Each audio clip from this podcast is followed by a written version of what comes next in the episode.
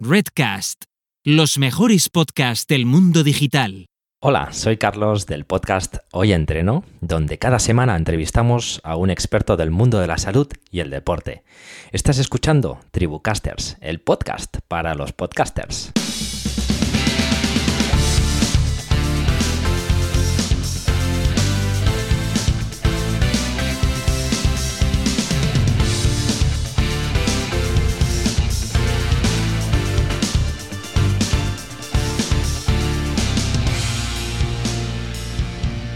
Hola, ¿qué tal? Esto es Tribucasters, el podcast para los podcasters. Yo soy Corti y tengo conmigo aquí al ladito, aunque en virtual, al grandísimo Paul Rodríguez Ríos. Buenas, Paul.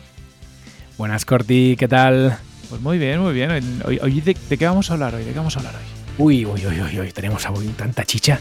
Eh, bueno, hoy tenemos de invitados a Ana Cirujano y Pablo Monatinos del podcast Un billete a Chatanuga. Además con ellos vamos a hablar de un super estudio que se han currado sobre consumo de podcast, que han eh, bueno, que le dieron caña para presentarlo en el día del podcast de como negocio y hoy nos lo desgranan a sacos. Vamos a aprender realmente cómo es quien nos está escuchando al otro lado. Súper interesante. Pero antes hablemos del patrocinador de la semana, que no es otro que Don Dominio. Pues sí, porque nosotros estamos muy agustitos con nuestros amigos de Don Dominio. Hombre, a tope. Y ojo que ahora en Don Dominio, atención, ¿eh? con solo 10 dominios ya tienes descuentos por volumen. Antes creo que eran algo así como 150 o así, pero ahora han establecido como unos escalados, ¿no? Y a medida que tienes más dominios comprados, pues vas adquiriendo más dominios y un mejor precio. Mm, es como un descuento por volumencito, ¿no? Es como Ya, cualquier cosa sirve. Lo pasa que esto tiene un, grave problema, o sea, un grave problema porque luego la economía familiar pues se resiente. O sea, llega al final de mes y ya no te puedes comprar los macarrones porque te lo has gastado todo en dominio. Sí, sí, ¿dónde está, ¿dónde está el dinero de la hucha? ¿no? Eh, me lo he gastado todo en dominios, ¿no? Bueno, sí, es un problema. Los que tenemos este vicio de comprar, eh, pues eh, vamos a tener que, vigilar. Eso es, eso es. No, tienes macarrones, pero tienes macarrones.info. eso es, .com. Por cierto, además, ojo, que tenemos también los códigos de descuento, que no se, no se nos olvide, de Tribucaster. Sí, sí, pues mira, si queréis un dominio hosting, os sale tirado de precio. Porque básicamente, si utilizáis el cupón Tribucasters Host, ¿vale? Tribucasters, nuestro nombre, host de hosting. Eh, os sale el hosting por 25 euretes el primer año. O sea, que es que nada, nada, o sea, es que te lo gasta, yo a mí se me caen, solo 25 euros se caen en cualquier momento. Y si usáis Tribucasters DOM, ¿vale? Conseguís un dominio.com por solo 3 euros, ¿vale? Imaginaos que conseguís macarrones.com por 3 euretes. Pues bueno, regalado. La leche. Regalado. Pues nada, lo dicho, todo es para Don Dominio a contratar hostings, dominios y certificados SSL.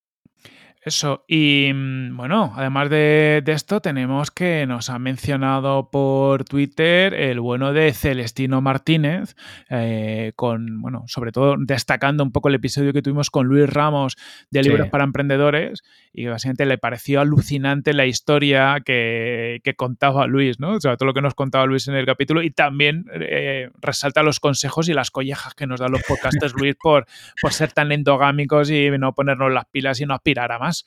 Pues sí, pues sí, hubo algunas, hubo algunas y la verdad es que fue un episodio súper interesante. Si no lo has escuchado aún, te recomendamos que vuelvas para atrás y lo escuches porque, bueno, eh, Luis cuenta toda su historia como podcaster y hay ahí tips muy interesantes. Mm, canela fina, canela fina. Eso es. También teníamos por ahí un hilo de Jaime Rodríguez de Santiago sobre Kaizen y sus dos años de podcast, ¿no? Sí, se ha marcado un, hilazo con sus aprendizajes después de dos añitos con Kaizen. La verdad que Jaime, bueno, que le, lo hemos tenido aquí, lo está petando, liderando rankings y, además que tiene, bueno, ¿qué vamos a decir? Somos fans, o sea que no podemos decir nada, nada malo. es así además de hacer el resumen, pues él agradecía que el, hacer un podcast le había permitido ¿no? que, le entrevistaran otras personas y otros podcasts y entre otros nos mencionaba a nosotros, que nos hace mucha ilusión que se acuerde de su paso por aquí. Eso es, así que muchísimas gracias a Jaime y pondremos también el enlace del hilo en las notas del episodio y así si lo queréis leer, pues podéis ver un poco sus aprendizajes a lo largo de estos dos años. Eso, eso, y además que enhorabuena, Jaime, que, son dos años que hemos disfrutado muchos, que vengan otros 20, como poco. Eso es, sí, sí, sí. Y además, eh, bueno, es muy de agradecer por el currazo que se pega con su podcast, que es una pasada y lo disfrutamos un montón. Mm. Bien, luego teníamos eh, apartado Mumbler, ¿no? Eh, si te parece, podemos seguir un poco con nuestro decálogo, ¿no? Con el listado de nuestros principios. Creo que tocaba el número 6. A ver, ¿cuál es, Corti? Mira, el número 6 básicamente dice que Mumbler se construye escuchándote. ¿eh? Esto es como muy meta podcast. al final le escuchamos, pues si no, jorobado estamos. entonces, si propones una idea y creemos que puede ayudar a otros podcasters, la incluimos en nuestra roadmap. Al final tenemos muy claro que tenemos que ir creciendo en base a las necesidades de todos los usuarios de, de Mumbler. Tenemos un, un, roadmap muy finito en el sentido de que tratamos solo de, plantear lo justo y necesario para, para, validar nuestra propuesta de valor y luego a partir de ahí ir escuchando todas vuestras ideas, consejos, necesidades para construir algo que realmente sea útil en todo momento. Correctísimo. Y además aquí yo creo que hay dos temas interesantes a tener en cuenta a la hora de cómo pensamos nosotros en el futuro de Mumbler. El primero es que, ya lo dice la propia frase, vamos a intentar que, la herramienta incluya funcionalidades que sean útiles para la mayoría de los podcasters, ¿de acuerdo? Eh, no vamos a atender necesidades particulares de nadie, porque al final lo que queremos es que sea una herramienta para el máximo de podcasters eh, posible. Y, el segundo principio, y también muy importante, es que tenemos intención de crear una herramienta súper útil, pero que tampoco sea un Frankenstein, ¿de hmm. acuerdo? Porque este es uno de los grandes riesgos que tienen las herramientas online, ¿no? Que al final quieres hacer de todo y no hagas nada bien. Vamos a intentar que siempre sea una herramienta usable, sencilla y fácil de manejar. A ver si lo conseguimos, Corti. Sí, sí, no, no, eso, es muy importante. Foco, foco, foco en lo esencial, que sea fácil de usar y aporte mucho valor y luego ir construyendo sobre eso que, al final, te, si no te engorilas y empiezas a meterle de todo y a decir, nada, molaría, molaría, molaría y al final haces algo que no usa ni el tato. Eso es, que es incomprensible, sobre todo para la gente que empieza, ¿no? Que de repente entras en algunas herramientas y dices, bueno, a ver, ¿esto qué es? ¿no? De tantas cosas que ofrecen y entonces eh, se complica mucho la curva de aprendizaje vamos a intentar que no sea así, que sea desde el primer día súper sencillo. Mm. Bueno, Paul, em, que el otro día andabas tú dando consejos que, luego parece que tienen sus contraindicaciones. ¿eh? Sí. justo em, es que me hizo mucha gracia. Justo el otro día digo que me paso a Pocket Cast como mi podcatcher de cabecera y a los dos días anuncian que la empresa está a la venta porque está palmando pasta pero a raudales cada año. Así que bueno, nada, oye, eh, veremos a ver si aguantan y si no tendremos que buscar otra alternativa. Yo había empezado ya a migrarme de, de iVoox a Pocket Cast, o sea que, me cago. Suerte que todavía no he hecho hábito. Digo, me, para una vez que te hago caso, ¿eh? si es que. Hazme caso y mira cómo acabarás. Es que hay, que ver, hay que ver. Bueno, no sé. Iremos siguiendo a ver si la reflotan, si la venden o qué pasa. Porque la verdad es que es una pena. Es una aplicación que está súper bien y sería una pena que se perdiera. Pero bueno, Veremos. La comprará alguien. Si hay, como hay mucho dinero en el sector, seguro que alguien, alguien aprovecha. Tiene pinta, tiene pinta. Bueno, y ahora te has hecho también un, influencer del Clubhouse. sí, sí, sí. Bueno, esto viene a raíz del el comentario de Corti, viene a raíz de que hice un pequeño hilo en Twitter sobre la nueva app que lo está petando, que se llama Clubhouse y la verdad es que está funcionando bastante bien y está generando comentarios, eh, retweets y demás. Y la verdad es que muy contento de, poder ayudar a todo el mundo a entender un poco más de qué va esta aplicación, que en muchos casos mucha gente no ha podido acceder precisamente porque está únicamente disponible para iPhone, que es un problema. Sí, sí, sí, ya te digo que es un problema. A mí me tenéis frito. O sea, me tenéis frito todo el mundo. ¡Eh, qué guay está Clubhouse! ¡Qué guay! Estamos toda la gente guay. Hay piripi, hay para pa. Y, luego tú ahí, pues, pues mendigando a ver si te dan dinero para comprarte un iPhone o un iPad o, o, lo que sea. O sea, que hay gente en Twitter que nos decía, dice, no, si estoy rebuscando también aquí en Mercado Segunda Mano a ver si encuentro un iPhone barato para probar esto. O sea, esto es droga dura, ¿eh? Es droga muy dura. Muy dura, muy dura, muy dura. Bueno, pues nada, lo, que hice en el, en el, hilo de Twitter es eh, recoger un poco primeras impresiones, ¿no? Y, así también ir haciendo gota malaya con Corti a ver si se convence de comprarse un iPad. y, si quieres, lo que podemos hacer es comentar brevemente lo que ya comentaba en el hilo y así lo entre nosotros lo comentamos un poco. Hay bastante chicha. A ver, venga, empezamos. Bueno, lo primero, lo primero que dices es fui a ver qué decía Clubhouse sobre sí mismo, ¿no? Porque al final siempre cuando salen herramientas nuevas, todos montamos nuestras propias eh, teorías sobre de qué va aquello, pero quizá es interesante ver qué es lo que cuentan ellos mismos, ¿no? Y ellos mismos se definen como un espacio para conversaciones de audio informales y directas, ¿vale? Muy a tener en cuenta eh, por lo que luego iremos contando. Se definen como conversaciones de audio informales y directas. Y evidentemente en streaming, ¿de acuerdo? Eh, por el momento están en beta, Y es lo que comentamos. Esto significa que solo se puede acceder a ella con invitación. Uh, cada nuevo usuario que se registra, pues recibe un par de invitaciones que puede invitar para, para, para, que puede usar para invitar a sus colegas. Y a medida que haces cosas, por ejemplo, si organizas algún evento, pues te cae alguna invitación más. Claro, el tema de las invitaciones está generando un hype de la hostia. Sí, es que es lo que tiene, es como muy viral, porque al final, como no, como tienes esa sensación de exclusividad, quieres estar ahí. A mí es lo que me pasa. O sea, de hecho pienso, pues a veces estoy más feliz no teniendo que dedicarle tiempo a probar eso, pero, pero luego me siento un marginado social. Sí, alone, ¿no? Te sientes solo ahí en tu rinconcito. Sí, sí. Bueno, eh, decir que mmm, parece o se rumorea, que esto yo, yo no he encontrado una fuente oficial, ¿eh? pero se rumorea que en marzo podría estar para Android también. Mm, bueno, veremos si, si, esto es así. Y yo particularmente tampoco tengo iPhone, pero lo estoy usando en el iPad. Lo digo porque si alguien tiene iPad, pues que sepáis que podéis instalar la app de iPhone y utilizarlo desde, desde el iPad. Sí, yo, yo a, a, lo que aspiro, un iPad, porque el iPhone no lo veo, pero un iPad es una buena excusa. Encima del iPad Pro, ahora con el pincelico ese para pintar. Ah, mola mucho, mola mucho. Yo hice este proceso hace unos meses en plan excusa, no, para las niñas, para las niñas. y, y, casi lo uso yo más que ellas, pero bueno, sí, sí. Va muy bien, la verdad es que es una herramienta súper poderosa.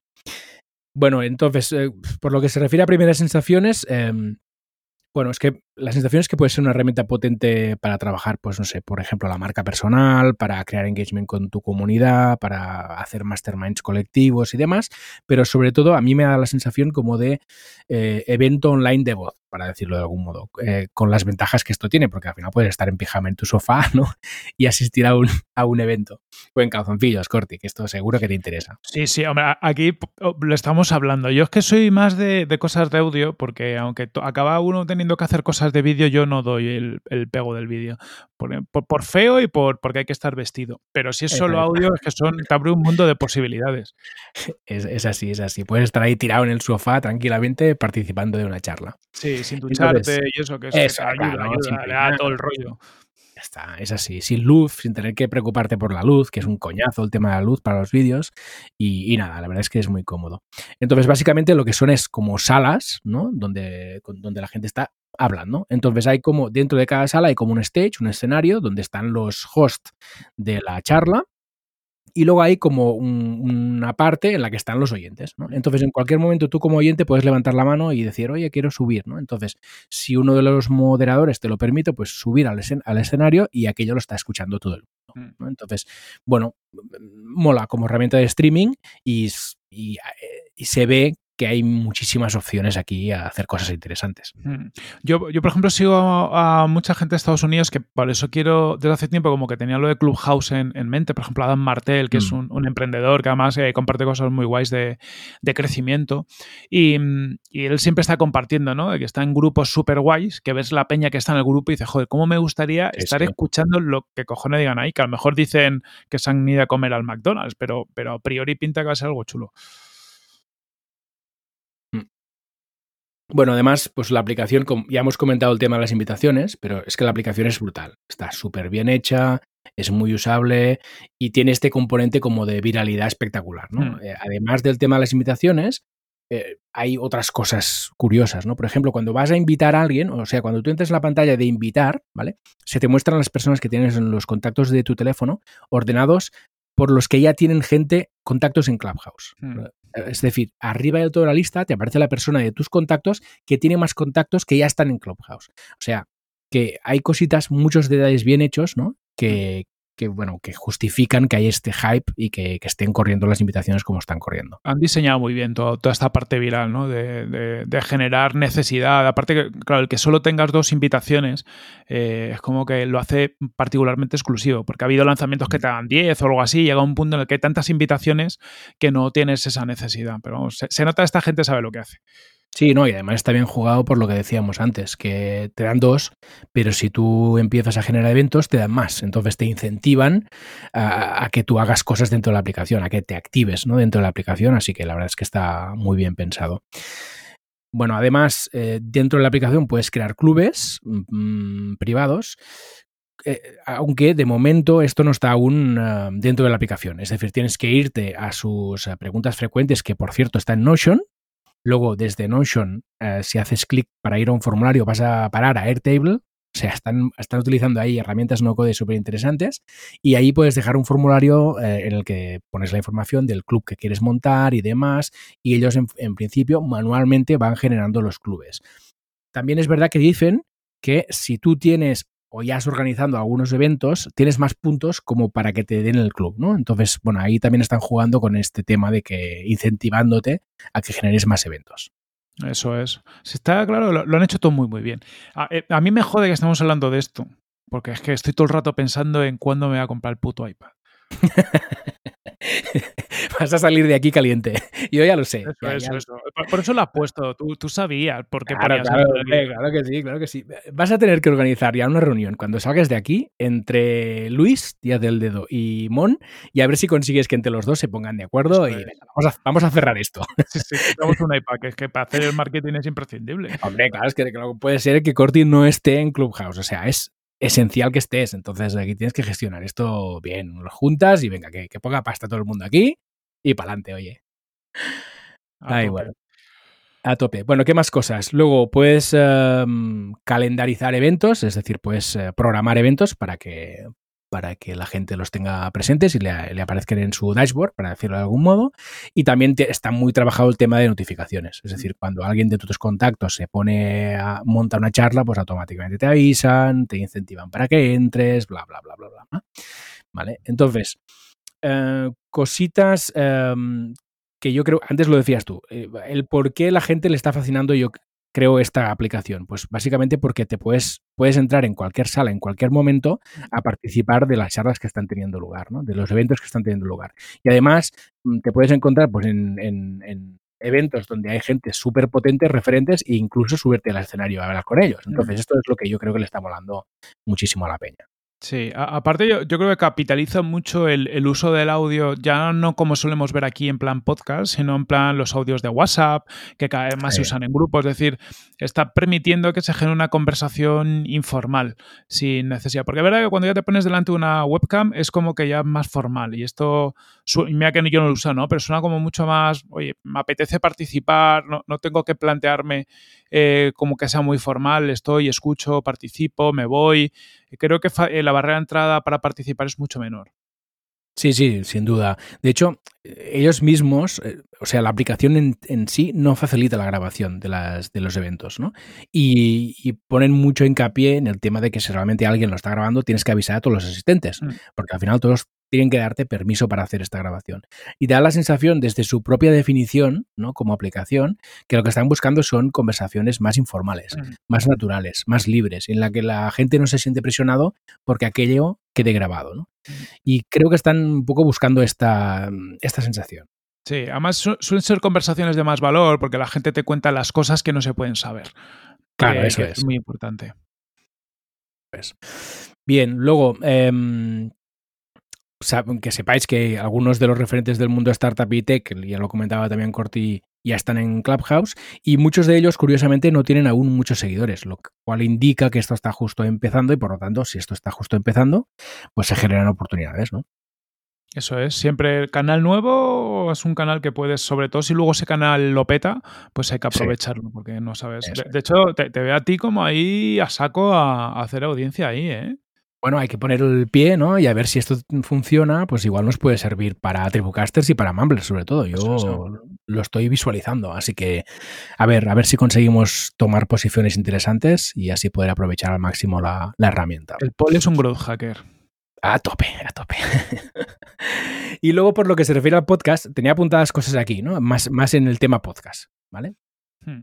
Eh, lo que veo es que, por ejemplo, cuando tú entras en una sala no tienes claro qué micrófono te está pillando. Y esto creo que sería claramente mejorable, ¿no? Claro, eh, yo creo que esto se debe seguramente mucho a la experiencia iPhone, ¿no? Que en teoría, si tú estás con los cascos Bluetooth, son los que coge el, el sistema. Sí, quizá ellos ya confían en que si tú estás desde el iPhone tendrás una buena calidad de, claro, sonido. Claro, es em, sí, o sea, al final por lo general cómo funcionan los móviles es que si no tienes conectado ningún tipo de, de micrófono va a tirar del, del, del micro del, del, del sistema eh, y si tienes algo conectado por Bluetooth o por cable, bueno, en, en el iPhone ahora no sé cómo se puede, eh, va a tirar de ese sí o sí. Si no, ya tienes que hacer tu cosa rara, ¿no? Es decir, es como, como muy transparente para el usuario el tema del micro. Es verdad que te puede pasar que acabes teniendo dos cosas por Bluetooth conectadas. Sí. Y, y, bueno, no sé cómo funciona eso. No, no, no lo tengo claro. De hecho, el, el reto, eh, yo creo que hay un reto ahí tecnológico de, de, cómo grabar eso. ¿no? Porque yo sé, por ejemplo, que ya lo están probando Emilcar, Víctor Correal, Boluda, etcétera, y están probando cosas. Y aquí la, la, historia es cómo conseguir grabarte a ti mismo y grabar los participantes y que se escuche todo bien. ¿no? Y aquí habrá que, que investigar un poco cómo mm. poderlo hacer. Eso es. A ver, a ver sí. que, si alguien sabe. Sí, a ver si aprendemos de ellos. No, no, lo que está claro es que desde el punto de vista del mundo podcast, para decirlo de algún modo, yo creo que no es una aplicación pensada estrictamente para hacer podcast. De hecho, ya lo vemos porque ellos lo dirigen más de lo que estábamos, estábamos comentando, ¿no? A las conversaciones informales, ¿de acuerdo? Uh -huh. Pero sí es cierto que puede ser una buena herramienta para hacer podcast, porque al final tú puedes, como host, organizar un podcast, tener a tu audiencia eh, participando en el evento y en cualquier momento, pues dejarles entrar en el audio y poder comentar lo que se esté hablando. Entonces, yo aquí le veo opciones interesantes. Sí, sí. La historia es también un poco que, al final la visión que ellos tengan del producto va a condicionar mucho que sea más o menos fácil. Sí, seguramente. Sí, sí, sí, sí. Sí, porque si ellos lo hubieran diseñado como eh, streaming de podcast, pues lo primero que hubieran hecho es facilitar la grabación. Y no ha sido el caso. O sea que en principio. Luego sabemos que estas cosas pueden cambiar, porque a lo mejor le sí, ven sí, el, el, sentido, ¿no? Pero, pero bueno, ¿qué, qué seguiremos viendo? Sea como sea. Eh, también es muy interesante, incluso con Mundo Podcast, el, el, no grabar, ¿no? El tener ese espacio, pues hemos hablado, ¿no? Eh, oye, tienes, al igual que tienes un podcast premium que es solo para gente que paga, pues, podrías llegar a tener una sala para hablar con, eh, con tu audiencia solo si están en, en, un, en, tu membership, por ejemplo. Pues cosas de ese tipo podrían sí, sí. molar. Sí, sí, yo lo veo muchísimo sentido. De hecho, por ejemplo, Víctor Correal en No es Asunto Vuestro ya está planteando cosas de este estilo. Es decir, que eh, poder comentar las entrevistas posteriormente con la comunidad, hacer eventos de la comunidad. Me consta que Bosco Soler, por ejemplo, en Sin Oficina, está mm. organizando ya cafés informales con la comunidad aquí hay muchísimas opciones. Es decir, por ejemplo, si yo soy un autor y acabo de publicar un libro, pues y quizá podría montar una sala para hablar con mis lectores y comentar el libro, ¿no? Con los que hayan comprado el libro, por ejemplo, o cosas de este estilo. O sea, aquí, aquí hay muchísimas opciones. Y ayer leía a Raúl Limos en Twitter que comentaba, ostras, igual Clubhouse podría servir para dar ruedas de prensa en deportes. Sí, bueno, mola. ahí, ahí hay cositas que habrá que explorar, ¿no? A ver si realmente puede tener sentido o no. Sí, sí, es muy interesante. Bueno, y en, en el ámbito profesional, pues tener un grupo para la empresa también tiene mucho sentido. O sea, hay, mil opciones. Esto va a abrir un mundo y, es casi como el nacimiento de las redes sociales en su momento, pero ahora en formato audio. Sí, sí, la sensación es un poco la misma que cuando nació Twitter, por ejemplo, ¿no? Esa sensación de, bueno, de que haya un poca gente, de que vas viendo que la gente tiene muy pocos seguidores, de que ya la gente está empezando a, se está generando ya literatura sobre cómo hacer tu bio, ¿no? Por ejemplo, eh, qué añadir en tu bio para que la gente te, encuentre, etcétera. O sea que, bueno, eh, al final están haciendo algo que parece que puede tener mucho, mucho sentido. Toda la Veremos. A ver, a ver. ¿Ya a ver estás caliente suficientemente, Corti, yo, o no? Yo, ya... yo, o sea, porque no tengo dinero en la tarjeta. ¿eh? Que si no. porque si no. hay que ver, hay que ver. Bueno, pues eh, creo que ya lo hemos repasado todo. Pues yo creo que sí. Vamos ahora a la entrevista a los chicos de UBAC y vamos a aprender mogollón de audiencia Mundo Podcast. Eso es, vamos a ello.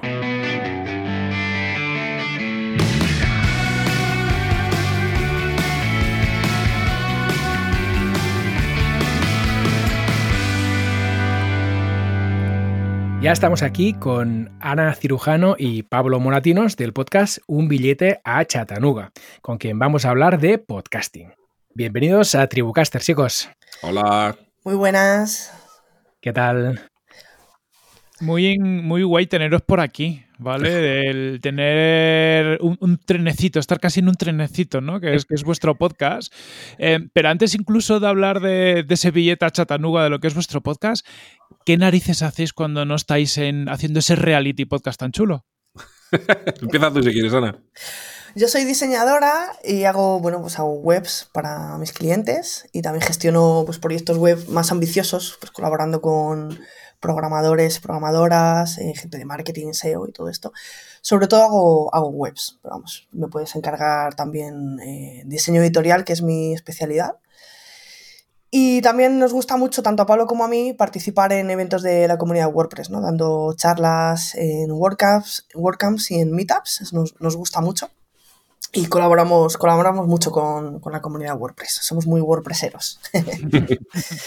Yo le meto sobre todo al marketing online, eh, normalmente temas de marketing estratégico, y mucha parte de ese tiempo lo gasto en temas de analítica digital. la verdad es que entre, entre Analytics y otra serie de herramientas paso, me paso la vida entre gráfica y gráfica intentando sacar puntos de mejora de, los sitios de mis clientes. Eso es básicamente lo que hago. Y como dice Ana, pues luego temas relacionados con la comunidad eh, WordPress, no solamente a nivel de eventos, de participación en eventos y conferencias y cosas de esas, sino muchas veces también trabajo de fondo. ¿no? Eh, Ana es muy, es muy humilde y no lo ha dicho, pero ella es la responsable, la líder del equipo de diseño de WordPress España y yo colaboro con la, con la parte de soporte, de traducciones y también soy uno de los moderadores de WordPress TV, que es una especie de YouTube que existe dentro del mundillo WordPress.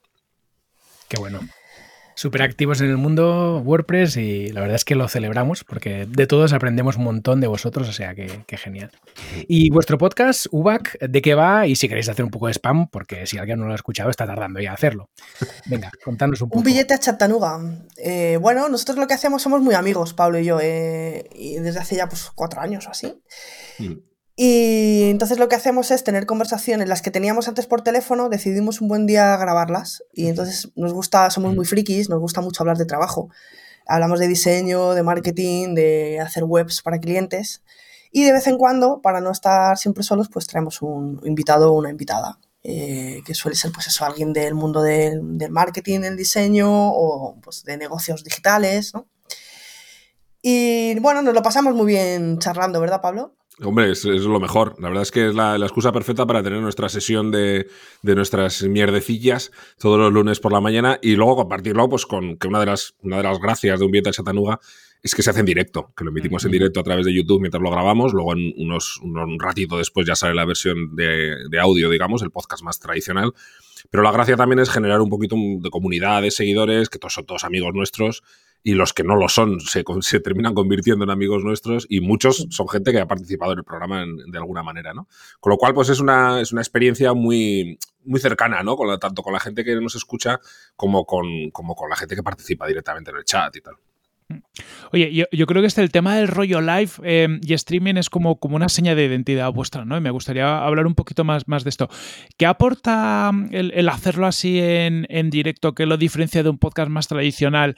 Y si queréis, ¿cuál es vuestra visión, no? Porque ya empieza a ver como voces críticas. Si esto es un podcast, no es un podcast, o qué narices es.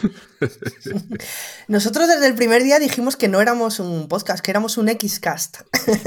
porque no queríamos, queríamos hacer algo diferente, porque bueno, pues, eh, primero pues no editábamos nada, no teníamos CTA, ¿no? No, vendíamos nada.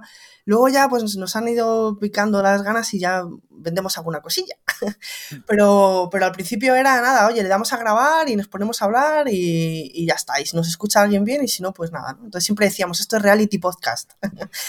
y, y lo, de, lo de hacerlo en directo, pues también fue porque podíamos, ¿no, Pablo? Porque dijimos, bueno, pues eh, oye, si lo hacemos tan así que no editamos, no hacemos ninguna, ningún montaje ni hacemos nada, ¿por qué no hacerlo en directo, no? Si ya lo hacíamos en directo, aunque lo hiciéramos en diferido, ¿no? Porque no había nada de edición.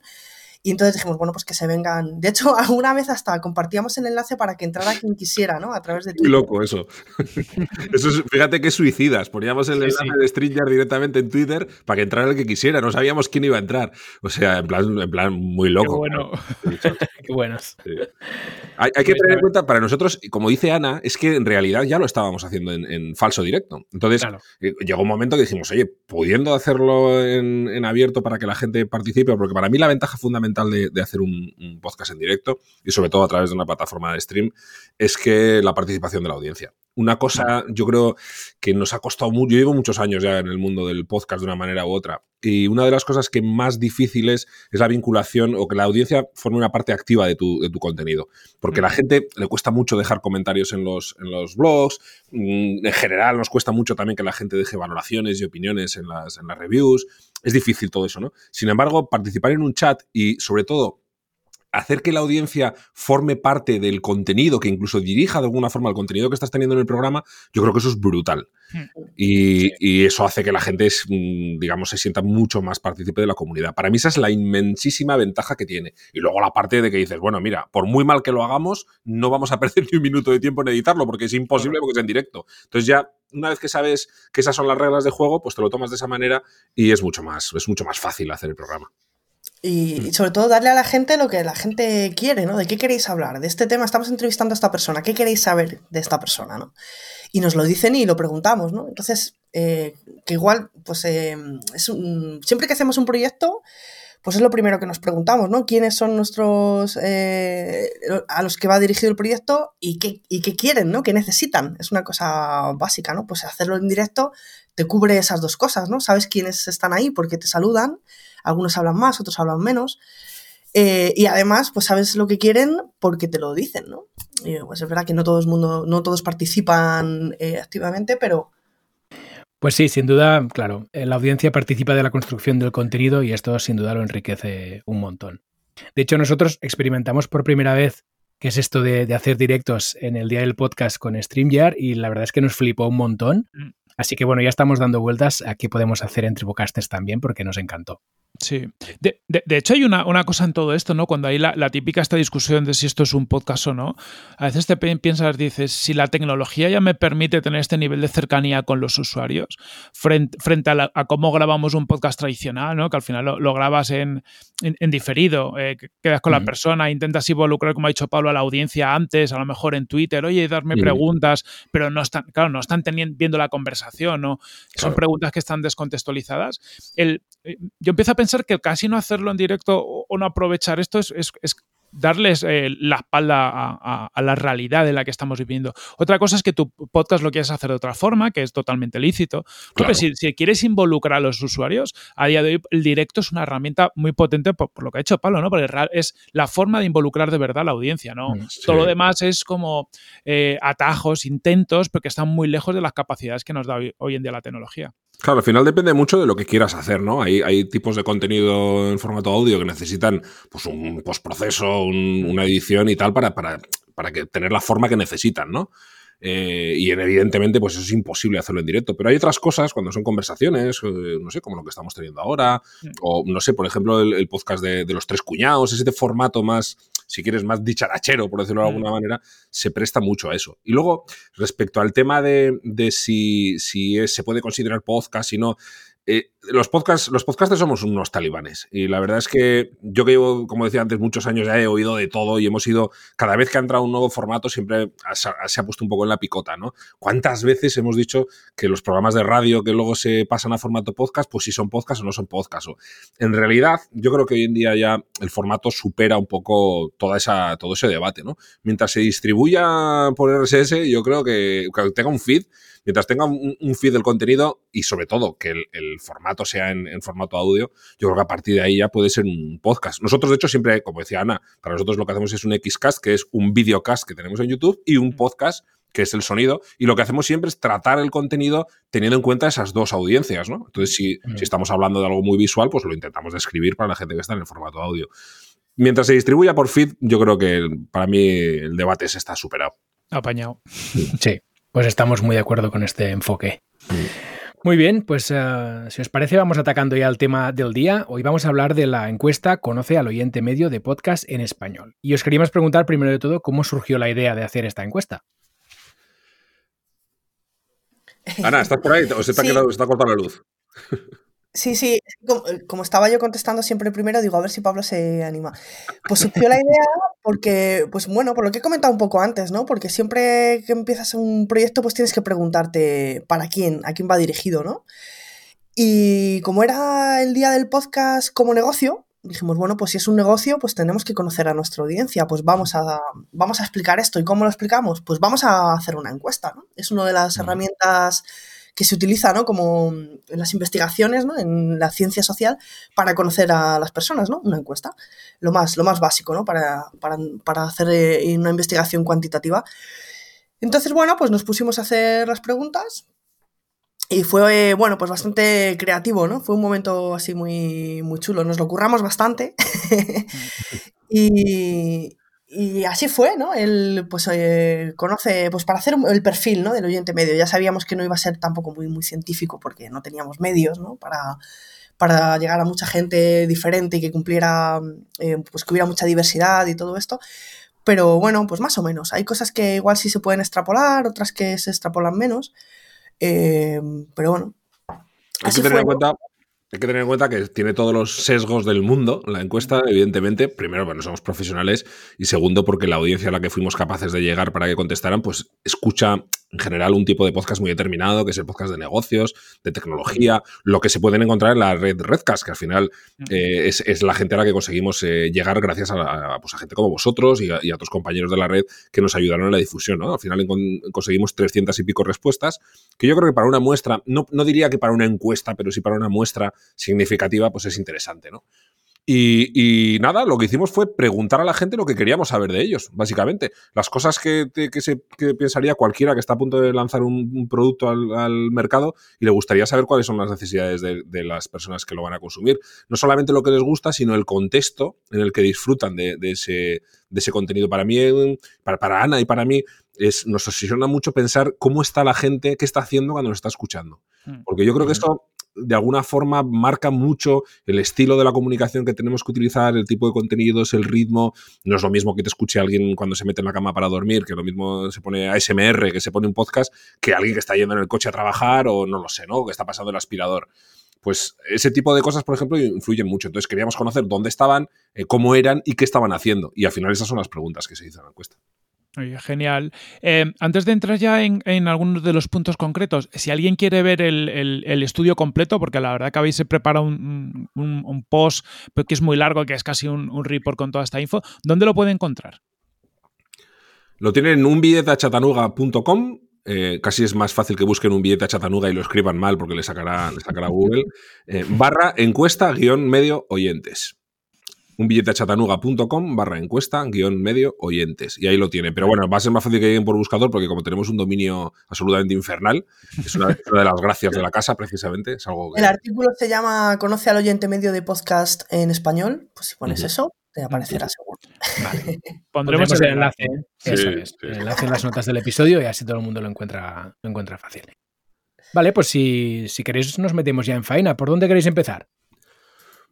Pues no sé por, dónde, vosotros queráis. Claro, eh, igual, pues, eh, porque, verdad, yo qué sé, mm, ¿qué, podcast se escuchan? Así para entrar un poco. Venga, venga, va. ¿Qué tipo de podcast, no? Eh, lo que hemos visto es que el 45% de las personas que contestaron a la encuesta eh, escuch ay, perdón, perdón, perdón, perdón. ¿Qué escuchan y cuál es su objetivo? Vale, buscan aprender, ¿vale? Ese sería el objetivo, porque la pregunta era qué escuchan y cuál es su objetivo. Buscan aprender, el 45%.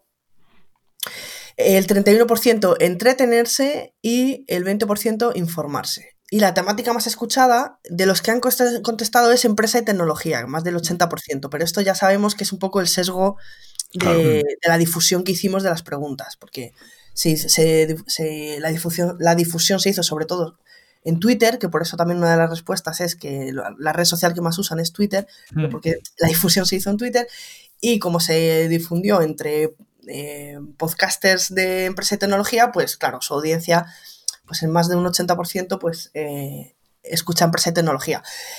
Puede ser que coincida, ¿no? Que sea este el, podcast que más se escucha, ¿no? La temática que más se escucha. Pero aquí, pues tenemos que coger un poco con, pinzas. Después hay un 47% de ciencia y cultura, que es bastante interesante porque es casi, casi la mitad, ¿no? De los que han contestado que, que, escuchan esto, ¿no? O sea que, es interesante. Y luego, historia, creencias y ocio, pues un 27%. Eh, hay, claro, por supuesto, eh, las- hay personas que escuchan de todas las temáticas, por eso no, la suma no es el 100%, porque no solo se escucha una temática, sino, sino varias, ¿no? Pero vamos, a aprender, o sea, sobre todo los podcasts, eh, la temática que escuchamos es porque queremos aprender cosas. Aprender y hacer, y hacer dineritos. Que no está Sí. mal. No está, No está mal. No, y, y a mí me llama la atención el segundo puesto, que es entretenerse también, ¿no? Sí. Sí. que yo creo que es un factor muy importante en el mundo del podcast también, porque al final, yo creo que es lo que fideliza más, de hecho. Eh, porque sí que es verdad que cuando, al menos a mí me pasa, escuchando podcast, lo que voy buscando es aprender cosas siempre, ¿no? Pero también el ingrediente del entretenimiento es, es básico para mí, porque es lo que realmente hace que me esté enganchado a un podcast, ¿no? sí. Yo quiero que, que pasar un buen rato y sacar cosas de provecho, pero para mí las dos cosas son importantes. Hmm, De hecho, yo creo que tiene que ser, para que funcione, tiene que ser una combinación de ambas, ¿no? A- Eso es. Aprender entreteniéndote. Eso Hmm, es. Sí, sí.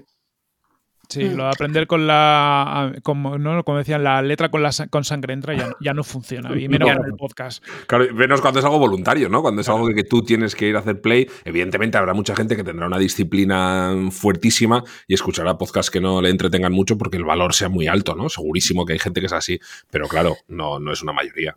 Tenemos un dato también sobre eso, que el 89% prefiere que el podcast no sea serio.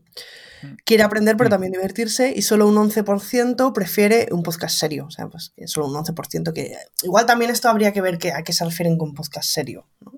Porque igual pues, se refiere a esos podcasts que está más. eh, pues que el, el locutor. eh, se puede decir locutor, ¿no? Aunque no sea. Sí. ¿Cómo se llama Sí. la persona que hace los podcasts? Pues podcaster. Pero en castellano, locutor o locutora, ¿no? No sé. Em, bueno, perdón, pues mi- mis preguntas así eh, lingüísticas.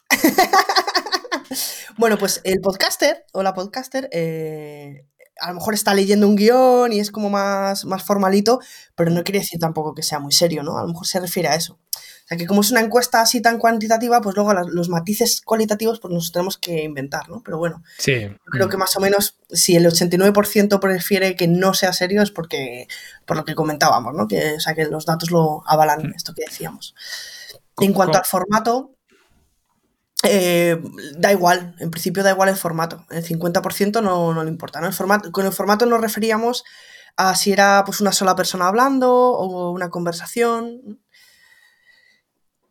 Y, y en principio lo que importa es la temática, más que, Ujú. más que el formato. Sí, eh, en ese sentido, y yo creo que tiene mucha relación con lo que comentábamos de, de entretenerse mientras aprendes, la gente prefiere en general los podcasts con varias personas participando, ¿no? Eh, no que sea un podcast unipersonal donde, donde hay una única persona hablando. Que bueno, esto, lo que pasa con estas cosas siempre es lo de siempre, ¿no? Una cosa es lo que se dice que se, que se prefiere y luego otra cosa son los grandes datos de audiencia, ¿no? Pues no sé, Mm. por ejemplo, hay podcasts con muchísimas escuchas, como el de, el de Joan Boluda, por ejemplo, de Marketing Online, que normalmente es él solo, y, y evidentemente es un podcast de gran audiencia, ¿no? Pero, pues mira, no sé, algo que parece que... Esto es algo que, por ejemplo, podría responder Joan, a ver si los programas en los que participa otra persona pues tienen más audiencia que los otros, eso habría que verlo también. Sí, al, al final casi todas estas cosas son, son relativas, yo creo, ¿no? Claro. Es decir, eh, al- vemos también, por ejemplo, muchos dailies que tienen grandes audiencias, pero claro, es que un formato daily corto, eh, que al final, pues eso, los 10-15 minutos que puede durar Mixi, en cuanto metes una persona ya no puedes hacer un formato de ese tipo, ¿no? Claro. Al final, que, que- que para dar con la tecla tienen que cuadrar varias cosas. Claro. Fíjate que en ese sentido, el- en el tema de la duración, que esto yo creo que si hay eh, un debate agitado en el mundo del podcasting desde siempre es la duración de los programas, ¿no? ¿Cuánto debería durar el, el podcast perfecto? Y aunque evidentemente no hay una respuesta fija para todo esto, nosotros se lo preguntamos a la gente qué era lo que preferían y frente a ese, esa especie de mantra que hay ahí, que precisamente Joan es uno de los culpables de ese, de ese mantra, de, de que el podcast perfecto tiene una duración de 20 minutos porque coincide con la duración media del desplazamiento al trabajo o los desplazamientos habituales que hacemos todos los días, pues en realidad mm, la gente en general prefiere duraciones más largas, de entre 30 minutos y 60 minutos. Más de la mitad de la audiencia, de la audiencia, de, que, de las personas que han respondido, prefieren un podcast de 30 minutos o de 60 minutos. O sea que esos 20 minutos solamente reflejan el deseo de un 13,5. Y luego, ahí dentro de ese, de ese dato, eh, una cosa que es muy divertida es que a un 20, casi, casi un 25% de la gente, una cada cuatro personas, le da igual lo que dure el podcast. O sea, lo que dure, para adelante. Y me encanta esa respuesta, macho, porque, porque precisamente en un formato en el que no estamos atados a una parrilla de, programación, el hecho de que tú estés disfrutando de, un podcast que digas, va, qué joya, ¿no? Igual una entrevista súper interesante y tal, y lo estás disfrutando a saco, y que de repente digan, ay, es que ya hemos llegado al final de nuestra hora, y no, sigue, que, que esto es una joya, ¿no? Tú que no tienes que dar paso a publicidad ni a otro programa que te está pisando los talones, sigue y aprovecha, ¿no? Y la verdad es que pues está guay saber que, que uno de cada cuatro te seguirá escuchando. Sí, ahí, lo de los 20 minutos yo creo más una hipótesis de, Joan que otra cosa, ¿no? Es la típica hipótesis que cuadra muy bien con, un planteamiento mental. Yo no sé vosotros, pero yo que escucho mucho podcast haciendo otras cosas, es que me voy a hacer la compra eh, con un podcast y, me, tiro, una hora perfectamente. Y, mientras sea, entretenido me da igual. Y lo de parar un podcast y continuarlo, a mí no, no me molesta. No sé si a vosotros os molesta. Yo soy de, duración larga también. O sea, a mí yo hago actividades de una hora, ¿no? ¿Te vas a dar un paseo? Pues que menos que una horita, ¿no? Hmm. Y sí, los de 20 minutos se me quedan siempre bastante cortos. Sí. Porque al final. tenemos la introducción, ¿no? Que siempre cuentas así cosas que, vosotros también lo hacéis, ¿no? De, pues sí, lo, de la semana, eh, no sé, cosas así que siempre tienes. Y cuando llegas al tema a la amiga, pues a lo mejor, pues joder, es que ya no te queda nada para, ¿no? Si lo haces, si no lo haces de una hora, hora y algo, es que te queda, te, queda poco tiempo para, para el meollo de la cuestión. Así que sí, nosotros somos de, de, podcast largos. Evidentemente está relacionado con la frecuencia, ¿no? Si tú haces un podcast diario, pues un podcast diario de una hora y media, pues uf, eh, incluso siendo profesional, yo no sé si la gente cuánto lo aguantaría, dependería mucho del, contenido de ese, del estilo en el que se, hace ese podcast, si es varias personas, tiene secciones y tal. Lo que hace es complicar mucho el, formato. Pero bueno, yo, para que, para que os hagáis una idea, preguntabas ahora, eh, Corti, por, por la duración de, de tus sesiones de compras en el súper. En mi caso, yo que soy súper fan, por ejemplo, de la órbita de Endor, pues que tiene un montón De, capítulos de más de cuatro horas, pues imagínate, y no tengo ningún problema con ello. Me encanta cuando veo sobre todo, oh, mira, analizan tal peli, cuatro horas, y dices, ¡buah! La voy a disfrutar. Y luego encima ves que son tres capítulos de cuatro horas, porque es una trilogía. Genial. Fantástico. Fantástico. Sí, sí, sí, sí. Sí, sí yo creo que la órbita de Endor ha hecho caer muchos mitos e, en este tema, precisamente. sí, sí, porque todos los que nos gusta disfrutamos un montón con estos maratones de podcast que, están súper entretenidos y que aportan muchísimo valor. Y yo coincido con vosotros que al final el tema de ir parando el podcast a mí no me supone ningún problema. Es decir, los podcatchers te lo ponen muy fácil, es apretar un botoncito y se queda el podcast donde estabas. Y cuando vuelves a ponerte los cascos o vuelves a entrar en el coche, pues lo enciendes de nuevo y se acabó y continúas, ¿no? Y cuando acaba este, pues otro. Claro. Claro. Seguramente con Joan lo que, nos, lo que le pasaría a él, o, con Joan o con, o con, Emilcar, por ejemplo, que también tiene dailies, el problema es que si te pasas de 20 minutos, quizás la siguiente reproducción se vaya a producir ya que se vaya a juntar con el siguiente capítulo. Claro, eso es. Claro, y ahí sí que se daría ese problema, ¿no? Pero si tú tienes un programa semanal, por ejemplo, pues eso no supone ningún problema. Luego, es que yo creo que la gente consume los podcasts un poco como quiere. O sea, yo, por ejemplo, consumo varios dailies, por ejemplo, Mixio, pero acabo, acabo escuchándome casi todos los episodios de la semana en, alguna actividad al fin de. Porque entre semana me, cuesta más eh, añadirlo, pero el fin de semana digo, pues mira, me voy a dar un paseo una hora, pues me los meto todos en cola y me los escucho del tirón. Y, pasan cosas así, ¿no? Que cada, cada usuario consume las cosas de, a su forma. Sí, incluso gente que los escucha precisamente tiene que ver con las duraciones y con tu disponibilidad a, diferentes velocidades, ¿no? A nosotros nos, a nosotros y a mucha gente, por ejemplo, recuerdo que cuando esto lo comentamos en el día del, podcast en, con Redcast, estaba en el chat Sune, por ejemplo, que es eh, oyente y podcaster ya también del neolítico, que lleva en esto mucho tiempo, y, le aliviaba saber que la inmensa mayoría escuchaba los podcasts a, a uno por, ¿no? A su velocidad natural. Mm, a nosotros en la encuesta lo que nos dijeron era que aproximadamente un 25% de, de, los oyentes lo escucha 1,5 por y hay solamente un 4% que los escucha 2 por, que me parece ya, 2 por ya me parece un poco... Eh, uf, sí, sí, sí, uf, no sé. Eso ya es Depende... la de, mira, no me interesa, pero no quiero dejarlo sin escuchar, ¿no? O algo así. Sí, sí. Sí, sí, me suena cuando, cuando nos bajábamos las pelis con el emule y que no las sabías que no las ibas a ver, pero tenías que bajártelas todas. Sí. ¿Y cuántos podcasts eh, escuchamos a la vez? Pues muchos, la mayoría muchos, ¿no? el 86% sigue a más de 5 podcasts eh, a la vez y un 34% escucha más de 30 podcasts, que esto es mucho. O sea, mm. un 34% es, es, es, bastante. Más de 30, ¿no? Serán, pues que igual los, los sigues pero no los escuchas todos Mm, Sí. Pero bueno, sí, en principio si lo sigues, lo sigues, ¿no? O dices que lo sigues. Sí, yo creo que últimamente está pasando eh, que la gente está eh, empezando a seguir muchos podcasts, pero que luego picotea episodios. Igual no Sí. los escuchas todos, sino que vas viendo un poco la temática cuál es y entonces, pues mira, esta semana voy a escuchar este y este y este y la otra semana igual cambias de podcast, pero y seleccionas otros episodios, ¿no? O sea, somos un poco más selectivos porque es verdad que hay más oferta entonces igual en lugar de, de estar estrictamente con un podcast siempre escuchando todos los episodios, vas un poco picoteando. Sí, eso me, fíjate, me pasaba a mí con en los, en los inicios de Twitter. Yo recuerdo que me leía todo lo que escribían las personas a las que seguía. Mm, sí. Timeline. Yo, Sí, y sí. digo, "Ay, me faltan mensajes por leer, tal. Y claro, ahora eso es imposible. o sea, Pues fíjate. Locura. y me imagino Sí, que sí. con los podcasts es igual, ¿no? Que como cada vez hay más, pues tú sigues, pero no lo puedes escuchar todo porque es imposible. O sea, Sí. es así.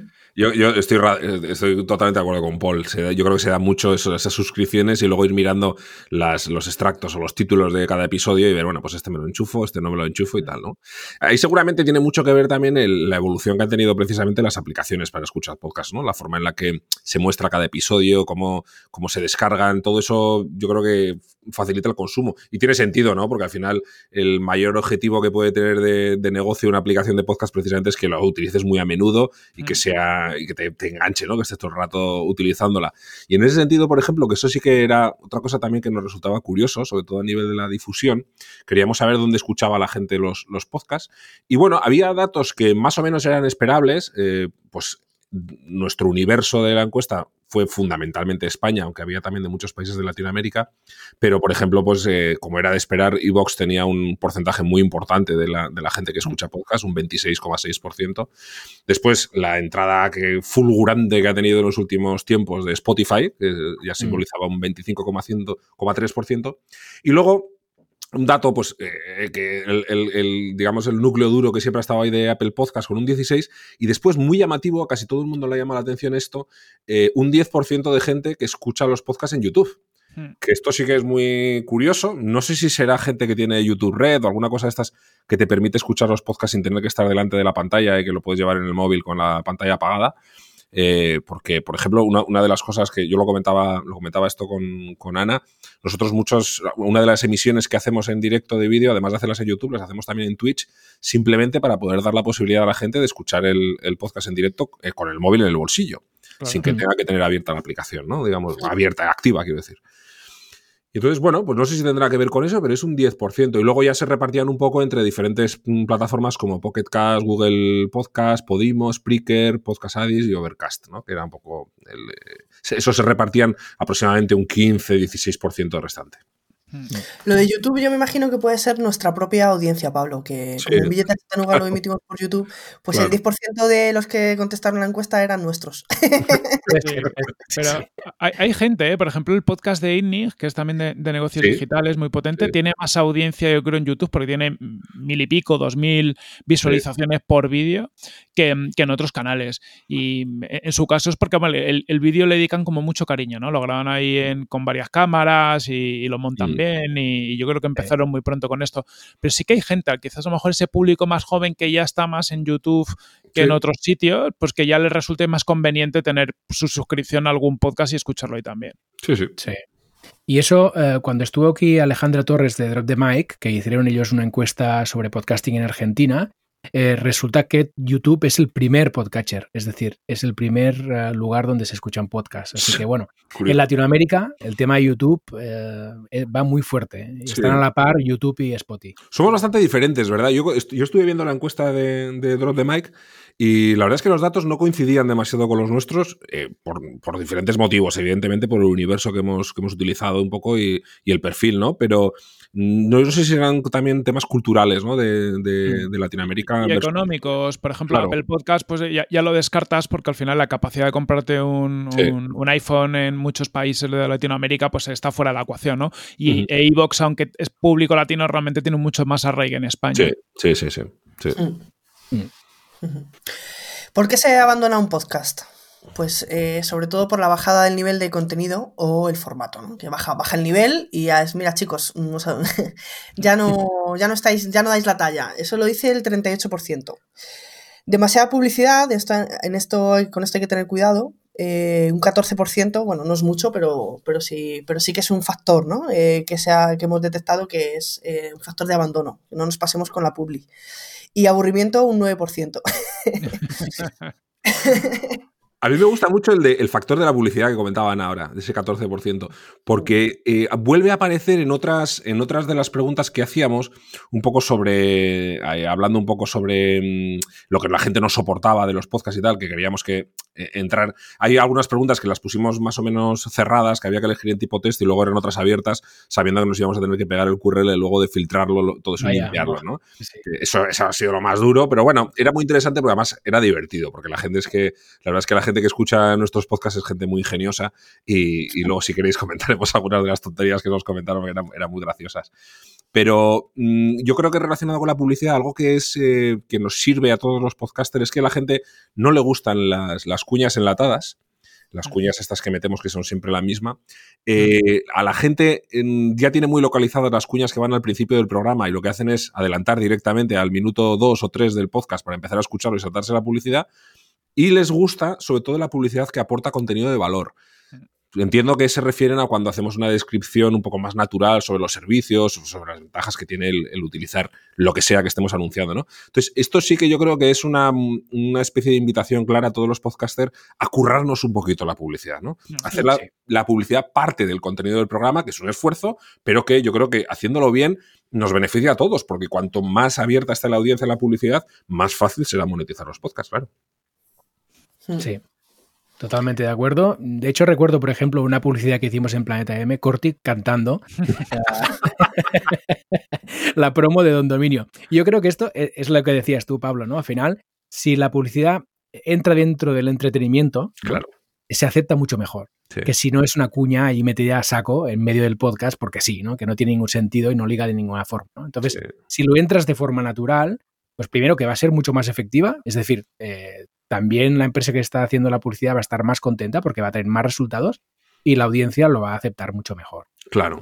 Yo, mira, precisamente el ejemplo de Don Dominio en Planeta M creo que es bonito en ese sentido, ¿no? Porque además lo hacéis participando, las, las personas que están en la tertulia participan de la, de la propia generación de la cuña, por decirlo de alguna manera. Yo creo que está muy bien. Esos son ideas, al final todos estos eh, elementos, yo creo que los, los, que escuchamos y hacemos podcast, tenemos que ir copiando, cogiendo esas ideas e ir construyendo, pues no sé, igual resulta que tenemos ahí nuestro propio formato publicitario específico para podcast que no se ha creado a veces queremos copiar mucho el, formato igual hay que llevárselo a algo más particular nuestro, más cercano, y eso evidentemente pues, te obliga a trabajar con, anunciantes que tengan relación con el contenido de tu programa, ¿no? que no, no siempre es fácil, pero bueno, se puede hacer sin una duda. Y, también importante la capacidad de prescripción, yo creo, del podcaster, ¿no? Al final, que es, que es el que ha generado la, eh, un, poco la, la, conexión con el que le está escuchando. Nosotros en, en es que hemos, nos hemos anunciado en varios podcasts, para mí la, gracia siempre ha sido que el podcaster hable de nosotros con sus propias palabras. Claro. Porque, porque es el lenguaje que van a escuchar al otro lado, ¿no? Si le das un, un mensaje prefabricado o una cuña a la que estás hablando tú, la cuña yo creo que se ignora, porque no, no lo está diciendo el podcaster, que es el influencer al que tú estás siguiendo. Y si fuerzas un mensaje, que esto yo creo que, las marcas lo, es algo muy, que han hecho muy tradicionalmente, ¿no? Di esto con estas mismas palabras, queda muy impostado. ¿no? Dices, esto no puede ser, imagínate a, Joan Boluda em, hablando como muy serio de un producto, pues, pues hmm. no te encaja, ¿no? No tiene la forma en la que, que, Joan suele hablar de algo. Yo creo que eso es muy importante el dar ese espacio de libertad y lo, que ha dicho Pablo, ¿no? Que el podcast se le ocurre, que muchas hmm. veces la publi se, se queda como, como, bueno, la tengo que meter, ¿vale? Y, y le con mucho menos cariño que al contenido. Claro, que sea una oportunidad, ¿no? Queremos aprender y siempre se puede saber más sobre ese producto o esa compañía, ¿no? Entonces, pues eh, siempre hay cosas interesantes que, contar, ¿no? Nos lo curramos un poco, somos creativos y no nos aburrimos, ¿no? Ni nosotros mm. ni nuestra audiencia. Por si alguien quiere hacer un. quiere iniciar un podcast, pues eh, preguntamos también cuál es el tema que todavía no está cubierto por ningún podcast. Y entonces nos, dijeron, ¿no? Pues eh, podcast sobre historia, que no fuera historia militar, eh, literatura no fantástica, deportes minoritarios como las motos, el tenis, el crossfit, biografías, eh, mecánica, política internacional, bonsáis, fraudes en internet, sexo, cocina, medicina, caballos, filatelia y películas de serie B. Toma ya. Toma ya. Así que si alguien es, es experto en, en alguno de estos temas o tiene alguno de estos hobbies, pues ya sabe. Que lance podcast. Es- eso sí. es. Pues fíjate, un podcast de medicina sería una cosa interesante, ¿eh? La verdad es que ahí hay varios, varios temas chulos eh, que se pueden, que pueden funcionar muy bien, mira. Sí, o, o el sexo de. Yo estaba pensando en el tema erótico, ¿no? O sea, que la literatura erótica es un. eh, genera muchos bestsellers que se venden mogollón. Y es verdad que ahí hay un, un espacio en, en audio, se pueden hacer cosas chulas. Mm, Sí, sí, o sea, siendo discretitos, ¿no? Tampoco. Claro, claro. O Sí, temas sí que- más nicho, ¿no? Como la mecánica, por ejemplo, yo qué sé, pues eh, un Sí. podcast para mecánicos y mecánicas. Sí, luego el, el tema de las biografías, por ejemplo, también puede dar mucho juego. Nosotros tenemos, Ana y yo tenemos un amigo que es Mauricio Helves, que tiene un, un podcast que se llama La Cara B sobre biografías musicales de, de grandes artistas de la música, ¿no? Y es muy bonito, si te gusta un poco el tema de la música y además, te estos, este tipo de, de, de podcasts son muy interesantes porque tú puedes estar suscrito y como decíamos antes, no solamente escuchar aquellas biografías, pues no sé, de personas que te resulten curiosas o que admires y tal, o que vayan con tu género musical, como es este caso, pues no sé, yo creo que ahí se pueden hacer cosas muy interesantes, coger un elemento y entrar en el nicho del nicho, casi casi, ¿no? Del, del- del contenido de ese podcast. Sí, sí. ¿Qué más? Eh, Bien, detalles ¿qué más? técnicos son un poco más, eh, más rollo, ¿no? Los detalles técnicos, por lo menos para mí. Como pues Pablo se ocupa de todos los mandos de Julieta yo me preocupo de estas cosas. Tú eres la del carbón. está externalizado en Pablo, ¿no? En el apartado técnico tenemos algunos datos interesantes para Pablo. El 80% le da un poco igual la música de fondo, el 85% le da un poco igual los efectos especiales. O sea que esto, si os curráis mucho la música y los efectos especiales, que sepáis que la gente dice que le da igual. Dice que le da igual, eso ya veremos por qué pienso esto. Y luego el 85% le da importancia a la calidad de sonido y la edición. Claro, dices, ¿no te importa la música de fondo o es que es tan buena que no te has dado cuenta de que tengo puesta una música perfecta para este podcast? O sea, ahí estaría la- el kit de la cuestión. Pero bueno, en principio eh, nada de virtuosismos técnicos ni añadidos artísticos. O sea, en principio lo importante es lo que se cuente y si va un poco eh, mal el sonido, pues tampoco, tampoco es tan importante. No es fundamental, digamos. No es fundamental. Igual en los podcasts se nos permite no tener el mejor micro del mercado, ¿no? Y si contamos cosas interesantes, ¿no? A diferencia de la radio, que queremos que sea todo nítido, nítido, ¿no? Sí, es, es- es curioso un poco como lo que has dicho tú, ¿no? O sea, da un poco igual, pero es verdad que, que luego no le gusta la mala calidad del sonido, ¿no? Entonces es, es dar con esa tecla de sin virtuosismo, pero conseguir un, con- como un diseño sonoro, que no tiene que ser una maravilla, pero que al menos que sea agradable de escuchar. Claro, a ver, es que en esto el, el problema siempre ha sido eh, un poco el contexto. Cuando los podcasts los hacían tres chalaos, pues, hombre, la gente normalmente no tenía un micrófono de 150 euros. Pero es que ahora sí, ahora hay gente que está con micrófonos de 300, de 400 euros, y entonces siempre la es por comparación. Ya no es un grupo de amigos que hace podcast, ya es gente que tiene un contenido del que esperas la misma calidad que, no sé, que no esperas encontrarte un artículo de un blog importante con faltas de ortografía. Mm. Pues eh, para mí eso sería un poco lo equivalente a grabar con el micrófono del portátil, ¿no? Entonces, yo sin ser, eh, yo me he dedicado al mundo de la, de, de la televisión y por tanto, pues le, le doy mucha importancia a todo el apartado técnico, pero yo me he comido muchos podcasts grabados con micrófonos mediocres, no pasa nada si el contenido es bueno, pero cuando puedes elegir, pues no sé, prefieres a veces, fíjate, no tiene tanto que ver con que la, yo qué sé, la respuesta a frecuencia de un micrófono tal, sino, por ejemplo, que tenga el nivel de volumen adecuado para que no tengas que tener el móvil al 100% de volumen para poder escuchar algo. Mm. Que esto es algo muy tonto, muy tonto y que no tiene que ver con la calidad del micro. Entonces, ese tipo de cosas, por ejemplo, sí que hacen que sea incómodo la escucha de un programa que puede ser fantástico, pero bueno, pues que no- se hace, se hace pues no, no agradable de consumir, ¿no? Y eso sí que es importante. Yo creo que eso todo el mundo, de una manera u otra, lo tiene en cuenta a la hora de tomar sus decisiones. De hecho, la mala calidad sí que se, sí que se acusa. O sea, sí que la mala calidad sí que es el, el- lo más importante cuando preguntamos qué no soportas de un podcast. O sea, dicen mala calidad de sonido, mal regulado, mal editado. Cuando está mal, sí que se, sí que se nota mucho. ¿vale? O sea, eso sí que la gente se da cuenta. Yo creo que, que poco a poco todos nos estamos eh, educando en el sonido también, ¿no? Es Claro. decir, que es lo que decía antes Pablo, cuando antes había cuatro podcasts de cuatro colegas que se juntaban, bueno, pues la calidad igual no era tan importante, pero poco a poco van saliendo más podcasts de más calidad, con mejores ediciones, mejores producciones, mejores equipos, y al final todos, como audiencia, nos vamos educando, ¿no? Vamos, vamos viendo cosas que quizá antes no veíamos. De hecho, Yo incluso en, en, mis propios podcasts, en los primeros episodios, hay cosas que los escucho ahora y digo, ostras, esto como no lo viste en su momento. Y es sí. porque tu oído se va educando y cada vez vas mm, mejorando y viendo más detallitos. Yo creo que en conjunto, como audiencia, vamos, uh, vamos a ir subiendo el listón y vamos a requerir más calidad cada vez. Entonces, bueno, es algo que hay que tener en cuenta. Uh -huh. Sí, sí Fíjate, eh, en, el, en, esta parte de la encuesta que comentaba Ana de lo que no soporta la gente, después de, de la mala calidad del sonido y, y, la publicidad, que era lo que comentábamos un, un, poco antes, de que estuviera poco personalizada, la tercera cosa que la gente no soporta, que es, esto es bastante divertido, eh, era los podcaster cuñados. ¿no? que es, una categoría dentro del, del, del, género podcaster, que son aquellos que divagan, que hacen mucho autobombo, que son pedantes y que tienen demasiado ego. Con lo cual, parece que hay gente que identifica que tenemos este tipo de figura dentro del mundo del podcasting, en la que espero no, no entrar yo, eh, y, y, bueno, que eso parece que a la gente le molesta, ¿no? Es, decir, tocan, escuchan el programa porque tocan temas que le interesan, pero no soportan al podcaster. Y esto es muy curioso. Esto fíjate que, que es algo que, que, me resulta muy curioso. Hmm. Y luego no confundir eh, las, el formato de conversación con una reunión de amigos. Es decir, pues no empieces a hablar de cosas que la gente no entienda, eh, todo esto, ¿no? No divagues, vete al, vete al grano y cuenta cosas interesantes, ¿no? Por mucho que sea una conversación distendida, pues que no parezca, no parezca una reunión ¿no? de, de, amigos y ya está.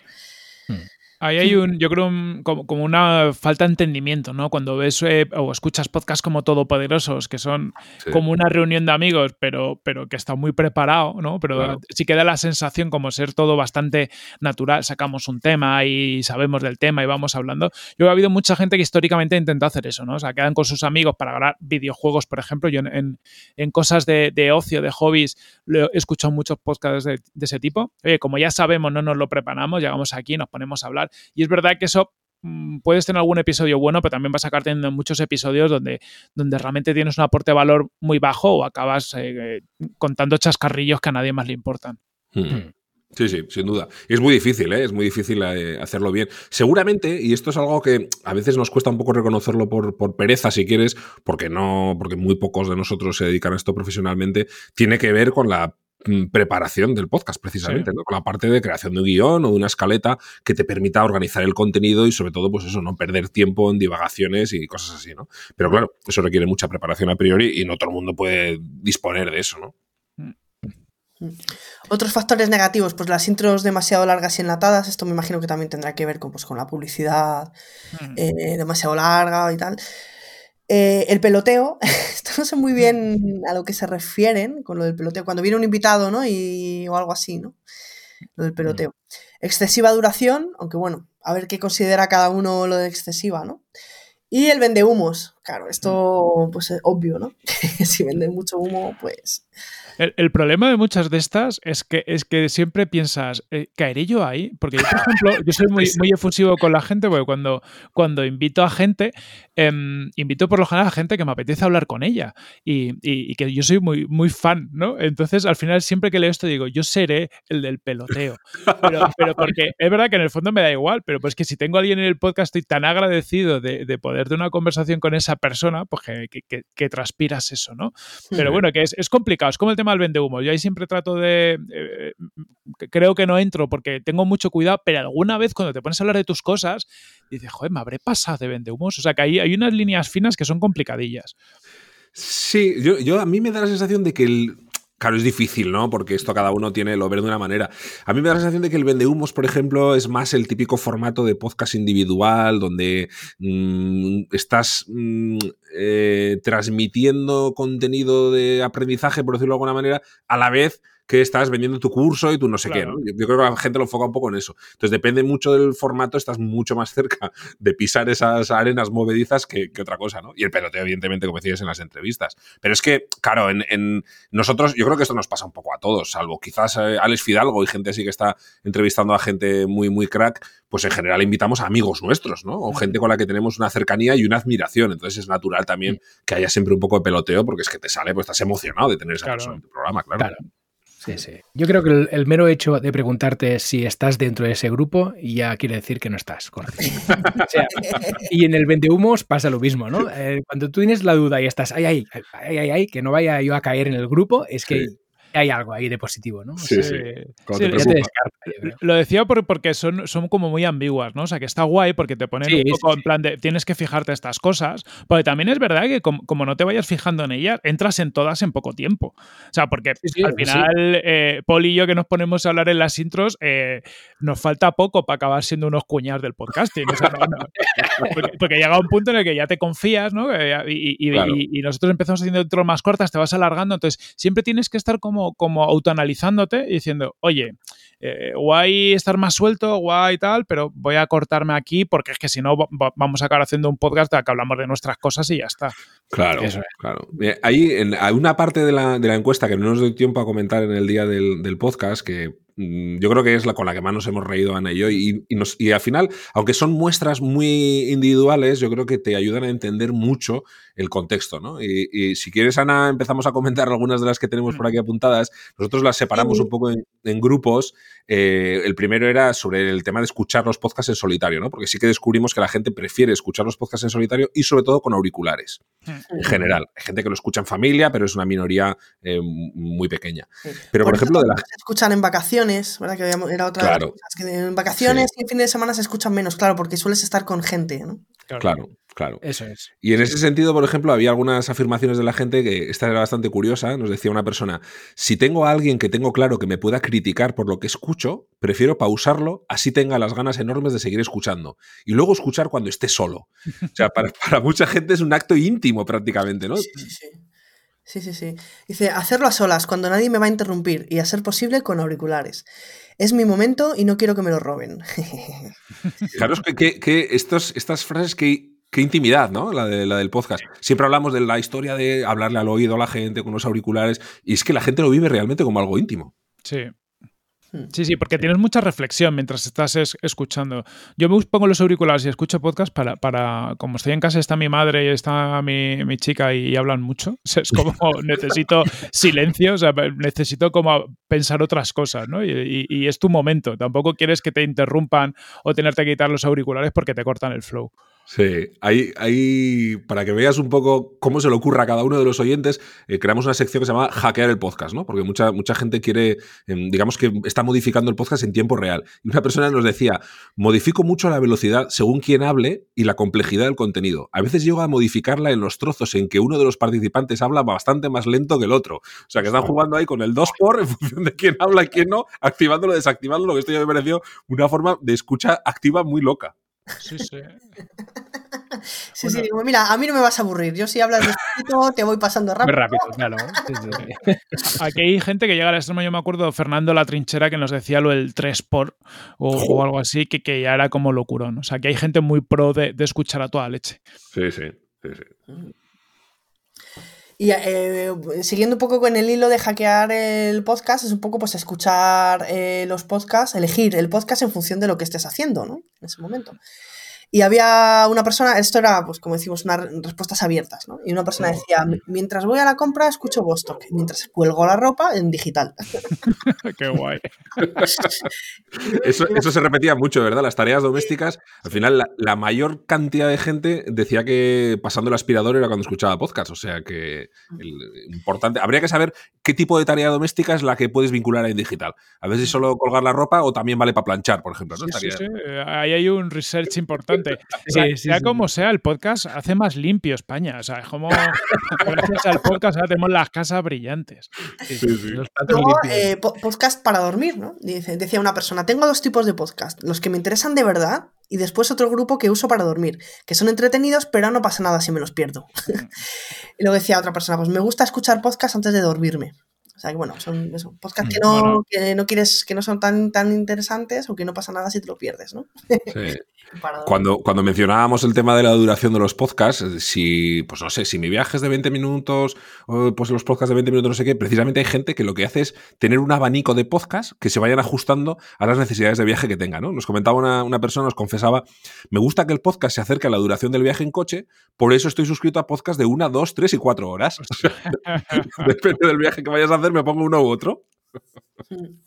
Qué me bueno. gusta Sí, sí. Yo creo que también a lo largo de la semana, eh, en función de en qué momento se publican los episodios ¿no? de, de cada podcast, igual te encaja más con unas actividades u otras. ¿no? Yo, por ejemplo, los viernes por la tarde voy siempre a comprar al súper, entonces yo, siempre hay el podcast de, de los viernes, ¿no? Entonces, en función de tus rutinas también vas Eh, adaptando. Eso está, eso es, fíjate, hay una reflexión interesante ahí, que yo creo que también nos la hemos hecho todos, que es si es importante mantener una, eh, iba a decir un día, pero casi casi una hora de publicación, ¿no? Mm. Si publicas los martes a las 8 de la mañana, pues que siempre sea los martes a las 8 y no un martes a las 10. Eh, si eso realmente influye, ¿no? Y, y creo que sí, creo que sí que, por lo que comenta la gente, debe ser alguna decisión importante. Hmm. Hay otra persona que dice que se toma el café, escucha el podcast de 10 minutos y luego ya empieza el día, ¿no? O sea, que le viene muy bien que sea 10 minutos para, pues, para no Para perder arrancar. tiempo por la mañana, ¿no? Mm. Luego también en, en la encuesta hacíamos eh, un poco preguntas sobre el tema del contenido evergreen, ¿no? A ver si, eh, digamos que esto para, para mucha gente es un factor de decisión a la hora de elegir los temas, ¿no? De que sea algo que no caduque para luego pues, captar oyentes con, con capítulos antiguos, ¿no? Y la verdad es que la gente nos decía que en general mmm, escuchaba incluso temas que habían caducado. Era, era, muy curioso, ¿no? No sé si es el oyente ahí más hardcore, ¿no? Que, que es muy fan de un podcast, incluso aunque sea un tema que ya ha pasado de moda o, o ya no tiene ese interés de la actualidad, lo siguen escuchando por lo visto. Y fíjate que hay, hay algunas personas que nos reconocían que cada vez que, que, descubrían un nuevo podcast lo escuchaban en orden cronológico desde el capítulo cero. Yo creo que aquí hay dos, dos, escuelas de pensamiento, que es el que escucha los, hacia atrás, ¿no? En orden inverso, o la persona que escucha desde el capítulo cero. A mí, yo suelo ser más de hacia atrás, empiezo en, en orden inverso. Pero, pero, sí que hay mucha gente que se pone en el cero, con lo cual me imagino que se llevarán unas sorpresas increíbles, porque el salto de calidad sí. de cuando te enganchas al cero tiene que ser brutal en general, pero sí, sí, se da, se da esa situación. Sí, sí, Eso sí. da vergüenza. Esto cuando lo piensas, dices, si hay gente, se está yendo al capítulo cero, qué vergüenza, mamá, mamá mía. Bueno, para nosotros, en, en, un billete de Satanuga, hasta hace muy poquito, el, el, episodio más escuchado de largo fue el episodio cero. ¿eh? Sí, pasa en muchos podcasts esto, ¿eh? Por sí. lo que dices tú, que al final dices, bueno, ¿cómo empezó esto, no? Sí. Eh, aunque sea por curiosidad. Sí. Ir al cero tiene mucho sentido. Sí. Nosotros no hemos cambiado mucho, ¿no? Pero vamos, no sé. 84 por ahí, ¿no? Y sí. bueno, más o menos. Eso, no sé si eso dice mucho en nuestro favor o en nuestra contra, ¿eh? pero bueno. Ay. Luego hay, hay, gente muy maniática ¿no? y muy metódica para escuchar eh, podcast, ¿no? Dice una persona, tengo un Excel en el que apunto todos los episodios que quiero escuchar con todos sus datos y cuando los he escuchado vuelvo a dejar escrita mi opinión. Y llevo un diario de podcast apuntando cada día lo que escucho. O sea, esto es Seldon, ¿eh? O sea, a mí la sección está de no perderse nada. Me he imaginado Seldon escribiendo sí, sí. cómo escuchaba podcast. Sí, sí. A ver, hay, hay, niveles, ¿no? Hay otras personas, aquí había otra persona que nos decía que nunca escuchaba podcast si sabía que lo iba a tener que dejar a medias, ¿no? O lo escuchaba de una sentada o si no ya no lo retomaba. Cada uno tiene sus manías y bueno, hay diferentes, hay gente que está como un cencerro y gente que no tanto, pero bueno. Sí, sí. Oye, hay, hay, un tema hacia el final que también es interesante, que es lo de radio podcast, ¿no? Y que decís que un 45% de, de, oyentes de podcast no escuchan la radio, ¿no? Que, que a veces podría par parecer que es un trasvase de radio a podcast, pero no es así. Sí, yo esto tenía mucha curiosidad con esta pregunta. Yo soy un, hijo de la radio, por decirlo de alguna manera. Yo en, mi casa, eh, nosotros hemos mamado radio desde muy pequeños. Mi padre era de los que se metía en la cama con el, con el radiotransmisor eh, metido debajo de la almohada para escucharlo mientras se dormía, pues no sé, los programas de fútbol que hubiera en los, en los 80, ¿no? Eh, de, de, a la noche, a medianoche. Entonces, en mi casa siempre estaba la radio puesta y yo he sido un gran amante de la radio hasta que descubrí los podcasts y ya escucho muy poquita radio porque no, no me gusta no poder elegir el contenido, ni pararla, ni, ni tener que escuchar tantísima publicidad, ¿no? Para mí ese es un poco el salto. Pero por lo que veo, a mí me llama mucho la atención que eso, que casi casi la mitad de la gente que escucha podcast no escucha radio siendo formatos hermanos, ¿no? Por decirlo de, una, de alguna manera. Bueno, es curioso, la verdad es que es un dato, seguramente tiene que ver mucho con, con el cambio en los consumos en los formatos informativos y en el, con lo mismo que se está dejando de consumir prensa en papel, pues probablemente tenga que ver también con esto. Y, quizás temáticas, ¿no? Que, que el, podcast, al ser menos pegado a la actualidad, pues son temas que, que, yo creo que nos interesan a mucha gente, sobre todo en, en, este ámbito de negocios y marketing digital, donde lo que queremos es a lo mejor no enterarnos de qué está pasando en, en el mundillo, sino es profundizar en determinados conocimientos. Seguramente sí, seguramente. Y fíjate, yo hay una. Eh, uf, no sé, es un poco feo lo que voy a decir, pero para que te hagas una idea, a mí me da la sensación de que la radio, incluso hablando ya de grandes cadenas de radio en España, han perdido mucho, mucha, mucha calidad. Eh, Mm. seguramente ha habido una crisis muy fuerte en los medios de comunicación, ha habido despidos brutales, hacer un programa es muy complicado. Yo sé que los trabajadores, y eso lo conozco de primera mano, los trabajadores de los informativos, de los magazines, de los, sobre todo de las, de las cadenas más locales y más regionales, eh, tienen condiciones de trabajo muy complicadas y un trabajo que, pues, que no lo hacen con, con alegría, con felicidad y con, y con el gusto, ¿no? Porque, porque les pagan muy mal. Mm. Entonces, claro, todo eso se, se transmite al final en, en un contenido, pues muchas veces poco cuidado, temas muy de relleno, temas muy cíclicos, porque al final en toda esa, esa parte informativa, lo que es el ciclo anual, se nota mucho. Sin embargo, un podcaster hace lo que le sale de, de lío, le da igual. Hace lo que le apetece, claro, y entonces siempre hay mucha más pasión y todo eso se transmite en el, en el contenido y eso hace pues, que haya mucha gente que evidentemente pues, prefiera escuchar eso que contenidos creados por profesionales. Claro. Nosotros Mm. tenemos muy, muy presente eso, ¿verdad? Que, que tenemos que disfrutar, pasarlo bien para que la gente se lo pase bien con nosotros y le apetezca pasar un ratito con nosotros, ¿no?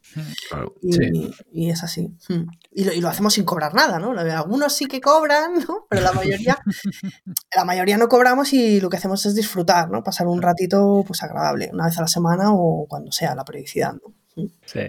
Yo esto se lo comento a muchos amigos que, que aún no escuchan podcast y les digo, oye, el día que descubras el podcast, sobre todo los que escuchan radio, Hmm. el día que, que descubras el mundo de los podcasts, no vas a volver nunca a la radio. Hazme Claro. caso. Y algunos me hacen caso. Pero es así, ¿eh? Es, es que es muy Sí, sí.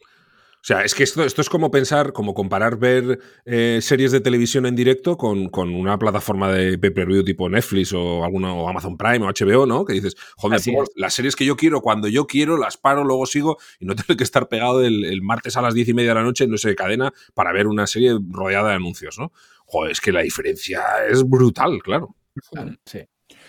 Oye, para. Vamos a ir ya, ya acabando, pero conectando también con, con disfrutar los, los podcasts. em, ¿Cuáles son vuestros podcasts favoritos y por qué? Bueno, a mí me gusta mucho mm, Brand Stoker, porque soy, bueno, eh, me dedico también al branding, a hacer marcas. Y bueno, pues Brand Stoker es el, el- el programa del branding, ¿no? Eh, en español, para mí. Me gusta mucho en digital también, por hacerte la pelota, Gracias, gracias. porque se aprende mucho sobre negocios, sobre todo eso, ¿no? Eh, negocios españoles que les van fenomenal y que te cuentan su experiencia. Me, me gusta mucho eso, ¿no? Eh, por aprender de, de eso. Y ahora mismo me has pillado. Qué mal estoy quedando. Eh, pues voy a decir eh, el Club WordPress de nuestro amigo Jaime Garma. Jaime. Eso Yo, yo tengo, soy bastante. Tengo como dos o tres podcasts de cabecera, así que siempre escucho. Entre ellos está Bran Stoker, por supuesto, como ha comentado Ana, que me encanta como, como lo hace Rubén Galgo. Eh, y, y Jaime, porque además es que es amigo y casi casi lo escuchas también por compromiso de amistad, ¿no? Pero es que lo hace, lo hace muy bien y es muy entretenido. Eh, pero podcasts así que escucho regularmente, eh, pues muy conocidos, como decía antes, como La órbita de Endor, por ejemplo, de la que me declaro un fan acérrimo. Eh, y cosas así más recientes, eh, me gusta, por ejemplo, blogueando. Eh, me parece muy entretenido como lo hacen Chus Navarro y, y Rubén Alonso. Escucho, mm, por ejemplo, Rayson Y, el, el podcast de bueno, 80-20, el podcast de Rayson Y, me gusta mucho. Mm. Las entrevistas de Alex Fidalgo yo creo que son muy, muy interesantes. A mí es un, sí, es un podcaster que, que me gusta mucho. Eh, y pues vamos a ver, Planeta M y en digital me encanta. La verdad es que soy suscriptor también y me encantan, ¿eh? No, no es porque seáis vosotros, sino también lo diría. Luego os pasamos eh, dinerito. Sí. Claro, ahí, ahí, lo, lo suyo. Y luego, por ejemplo, a mí me gusta bastante el estilo, por ejemplo, de Quédate con el cambio, sabandija asquerosa. Sí, De- brutal. sí, ese, me gusta ese estilo un poco canalla y tal, pues me, me atrae, me divierte y es uno de los que de los que suelo tener así en cabecera. Pero la verdad es que sí, yo tengo, tengo muchas suscripciones y sí que yo soy de esos que van saltando un poquito en, en función del tema. Fíjate, en ese mismo estilo de, de, de Quédate con el cambio, pondría al- el podcast de Carlota Galván y, y Gisela Bravo de Búscate la vida Búscate la vida. Que también tiene ese toque, es otro estilo, pero tiene también ese toque un poco canalla, un poco de, de- de amigos. A mí ese formato me gusta mucho. Po- Podcast de la calle, diría yo. Claro. ¿no? Sí, un poco sí, sí, sí. Muy bien, buena selección. ¿Y a quién nos recomendaríais traer a Tribucasters? Uh, pues. mm, mm, mm. Hombre, yo creo que después de haberle mencionado los dos, yo creo que, que Jaime de Garmar, por ejemplo, sería una, una buena opción, ¿no? Claro, Jaime, Bien. sí. Si no. estuvo en una tertulia ya, pero Eso estaría es. bien Si no ha estado ya, que me parece que sí, pero Eh, bueno, sí. Jaime, Jaime tiene carrete para un episodio solo. Y dos. Y tres también. Sí, sí. Sí, Jaime, además es que es eh, amigo cercano nuestro, ¿no? De la comunidad WordPress, porque somos muy WordPresseros, como hemos dicho antes, así que hay que recomendar a un WordPressero. Eso, eso. Y, y ya para acabar, ¿eh? ¿dónde os pueden encontrar los Tribucasters? Tanto el podcast como a vosotros mismos. Bueno, pues en, en mi caso en, en, en un billete a chatanuga.com, por supuesto, y luego en pablomoratinos.es, que es, la, es el blog un poco personal mío. De, a partir de ahí es muy fácil tirar a, a todos mis, mis proyectos, a tres y media que, comunicación, que es mi agencia de marketing, y luego el proyecto que tengo con, con Ana, que es tres y media.school, que es donde, lo- donde estamos dando un poco la tabarra últimamente con nuestra academia online, que se va a abrir evidentemente. Tres y media punto school, por supuesto, y anacirujano.com. Y en Twitter, pues a cirujano. En Twitter también eh, tuiteamos mucho, tanto Pablo como yo, cosas interesantes sobre diseño, marketing, eh, gestión de negocios online y todo esto. Y gamberradas. Digamos. Nada, pues, pues todos a seguir a Ana y a, y a Pablo y a Tres y Media School, este, este nuevo proyecto que, que ya está empezando a hacer ruido y es, es muy interesante. Ana, Pablo, muchísimas gracias tanto por este ratito, pues como por haberos animado a hacer esta encuesta, que yo creo que tanta falta nos hace, y a ver si os animáis para, para hacerla crecer a futuro, que nos va a dar información muy, muy chula y relevante y actualizada, esperemos. Sí, sí, pues Hombre. un placer. La verdad que ha sido un ratito estupendo y muchas gracias a vosotros. Sí, sí, encantados de, de haber venido a Tribucaster. Me hace particular ilusión ¿eh? Eh, el estar en Tribucaster y, y poder eh, hablar y escuchar y, y relacionarnos con, con otros chalaos del, del podcasting, porque hay que estar un poco chalado para estar en este mundo, cada vez menos, porque cada vez se le ve más la luz, pero sí que es una cosa todavía como muy un poco friki estar en este mundillo y me encanta estar rodeado de frikis. Eso es verdad, eso es verdad. un abrazo. Un abrazo fuerte. Chao. Un abrazo.